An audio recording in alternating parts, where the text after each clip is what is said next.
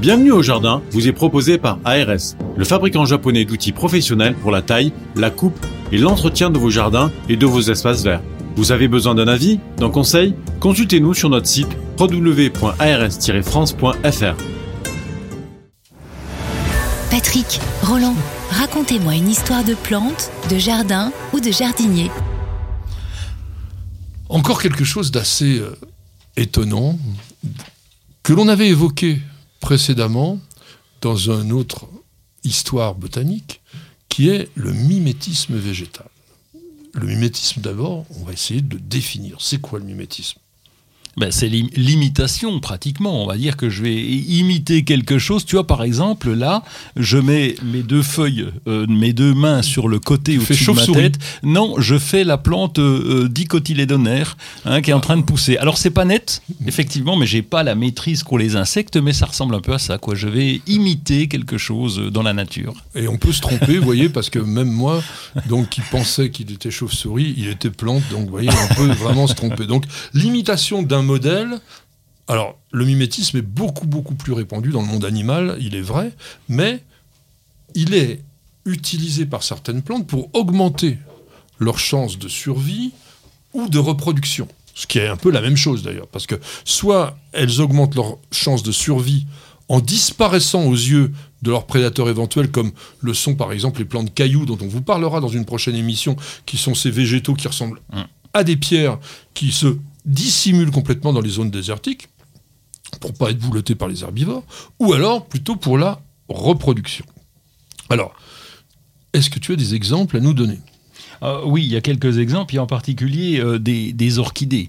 Des orchidées qui vont imiter carrément la petite guêpe qui vient les polliniser, l'autre, le papa guêpe là, qui vient, qui sort de l'œuf et qui, qui arrive, il dit Oh là, ouais, la belle fille que voilà, il fonce dessus, et en plus, l'orchidée est capable d'imiter même les, les, parfums finalement, les de, les phéromones de la jeune fille, et donc l'autre, il arrive en courant, il s'étale dessus, bah, évidemment, il trouve en volant. en volant carrément. Euh, il fonce sur la, ce qu'il croit être la fille et il va, se, il va, il va se, charger en pollen. Il va refaire la même erreur le coup d'après sur un autre, et etc. etc. C'est impressionnant quand même. Alors ça se fait essentiellement dans nos régions sur les orchidées du genre Ophrys. Il y a l'Ophrys mouche, l'Ophrys abeille, l'Ophrys faux bourdon, etc. Et d'une manière assez triviale, comme vous l'a raconté Roland, effectivement, on obtient ce que l'on appelle une pseudo-copulation.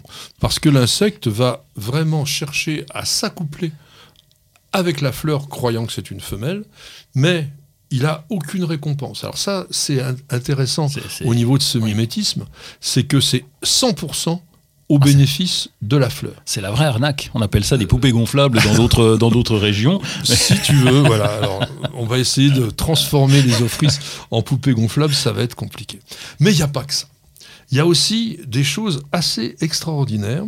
Et je voulais vous raconter cette histoire qui s'est passée dans les années 1950 au Swaziland. Le Swaziland, c'est un petit royaume qui est enfermé au cœur de l'Afrique du Sud, où à l'époque les rizières ont été envahies par deux espèces de riz sauvages, et tout simplement parce que ce riz sauvage avait réussi à copier, on va dire, l'identité du riz cultivé. Il ressemblait comme deux gouttes d'eau à ce riz cultivé. Ah. Or, le riz sauvage, lui, était totalement incomestible.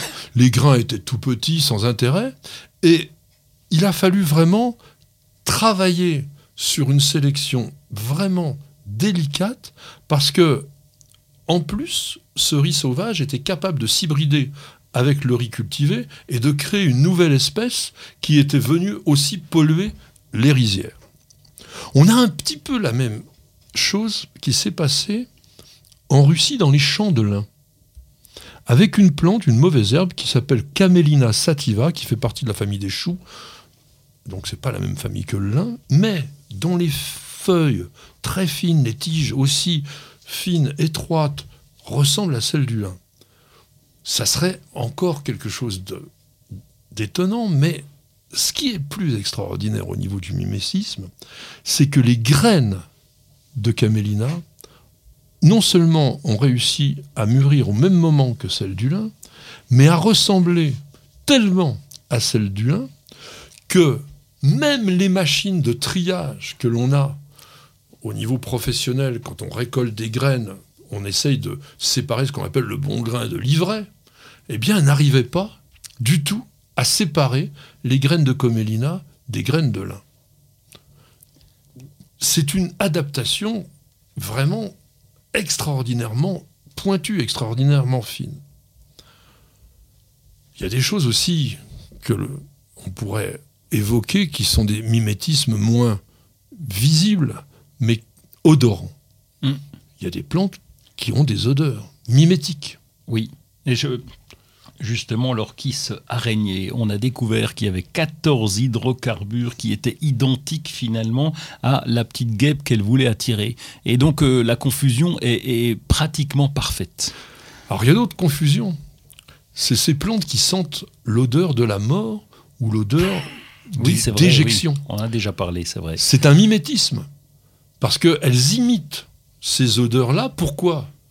Pour attirer les insectes qui sont généralement des mouches, des mouches qui aiment à la fois la viande pour pouvoir nourrir leurs larves, ou qui sont, pour certains, alors certaines mouches, mais aussi certains bousiers, attirés par les déjections parce qu'elles vont pondre dedans. Et la plante arrive à sécréter une odeur qui est identique, mais non seulement, elle va prendre aussi la couleur, elle va prendre un peu l'aspect. Un stapelia, par exemple. Un stapelia qui est une plante très jolie, avec des belles étoiles, etc. Mais ça pue comme c'est pas permis. Ben oui, parce qu'en en fait, c'est fécondé par les mouches. Donc ça, c'est également un mimétisme. Et puis, je voulais vous parler d'un truc encore plus invraisemblable. C'est Bocchila trifasciata. Trifoliata, pardon. Alors, c'est une plante de la famille de l'Akebia, c'est une grande liane dont on a découvert assez récemment, je crois que c'est en 2003, au Chili, même pas, 2013, que cette plante était capable de faire varier la forme de ses feuilles en fonction de la plante sur laquelle elle se trouvait. De manière à ce que Aïe. elles disparaissent complètement à la vue de toute autre personne qui regarde et qui voit un arbre ou- un arbuste. Mais ce qui est encore plus extraordinaire, c'est qu'elle est capable, à partir du même pied, si elle monte sur deux plantes différentes, Ah oui, elle prend deux formes de prendre la forme de chacune. Et ça, ce sont des choses qui restent encore totalement mystérieuses au niveau de la botanique parce qu'on n'est pas, alors j'allais dire, on n'est pas fichu de comprendre pourquoi ou comment ça se forme. Il y a des hypothèses parce qu'on pense que les émissions, tu as parlé d'hydrocarbures, effectivement, c'est ce qu'on appelle les volatiles, qui sont donc des sécrétions naturelles que font beaucoup de plantes, pourraient être copiées par la liane. Mais Mhm. comment est-il possible que, d'une façon assez rapide, elle puisse assimiler cela et puisse entraîner une transformation métabolique Il va Eh bien, bien- falloir euh, qu'on admette à un moment que les plantes sont intelligentes. Alors, est-ce que le mot est appro- approprié? Je ne sais pas, mais en tous les cas, on va dire que la végétation, aujourd'hui, si elle domine le monde avec autant d'espèces, avec autant de particularités, avec autant de complexité que ce que l'on vous présente aujourd'hui, eh bien, c'est ce qui, à la fois, fait le charme, la poésie de notre métier, mais c'est aussi ce qui fait toute la richesse du monde vivant